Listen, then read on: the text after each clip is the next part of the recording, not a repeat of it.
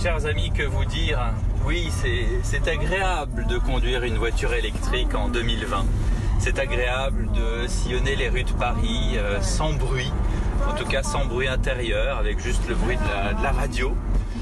Un petit peu de musique qu'on s'est mis comme ça. Je vais l'éteindre pour, euh, pour qu'on s'entende mieux. Passer devant le Grand Palais avec un, rayon de soleil, un coucher de soleil euh, rose-orange en ce soir d'automne. Oui, c'est agréable de rouler dans cette voiture électrique.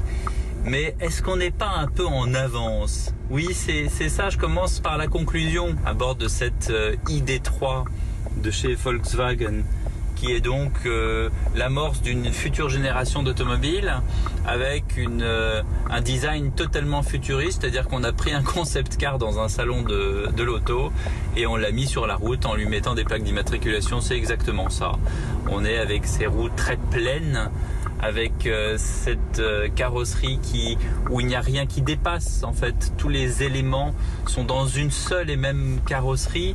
L'avant avec euh, plus du tout de, prise d'air plus besoin puisqu'il n'y a plus de moteur on est plus on est dans un moteur électrique il n'y a plus besoin de prise d'air. Donc on a cette cette golf de, du 21e voire 22e siècle qui est là et qui roule avec un cockpit euh, extrêmement futuriste, c'est-à-dire que quand euh, je fais le réglage du volant, j'emmène le cockpit avec moi.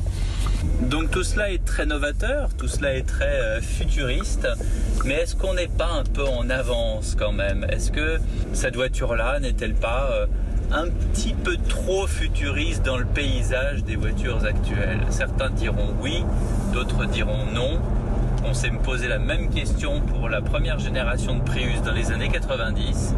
Voilà quel est le constat. Sur la voiture en elle-même, je vais vous donner quelques chiffres. Cette voiture avec, euh, si on traduit, puisqu'on est encore dans l'ancien monde, si on traduit avec nos normes à nous, ben, cette voiture fait 204 chevaux. Voilà, donc c'est une voiture puissante. Mais cette voiture coûte quand même 50 000 euros. Voilà, c'est euh, le prix de cette ID3 en version max, c'est-à-dire euh, maximum d'options possibles. Il y a une habitabilité et il y a une luminosité. C'est-à-dire que cette voiture est un véritable aquarium.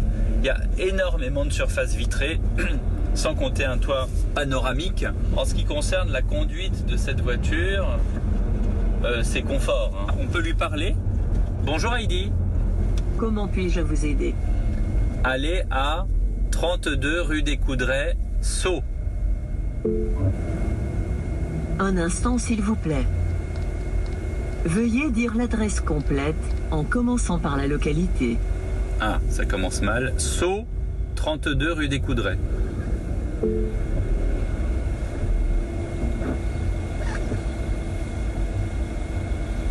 Veuillez répéter.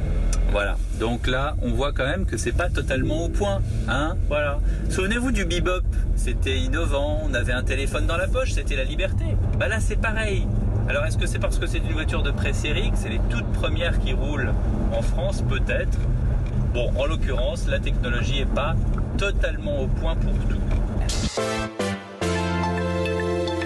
Donc si j'ai bien compris, c'est la Golf du futur. Mais moi, le problème avec les voitures électriques, c'est l'autonomie. Elle a combien d'autonomie Mais vous y êtes, 330, 350 km. Ben voilà, on vous sort une voiture, un concept car, carrément ce que je disais, hein, d'un salon de l'auto.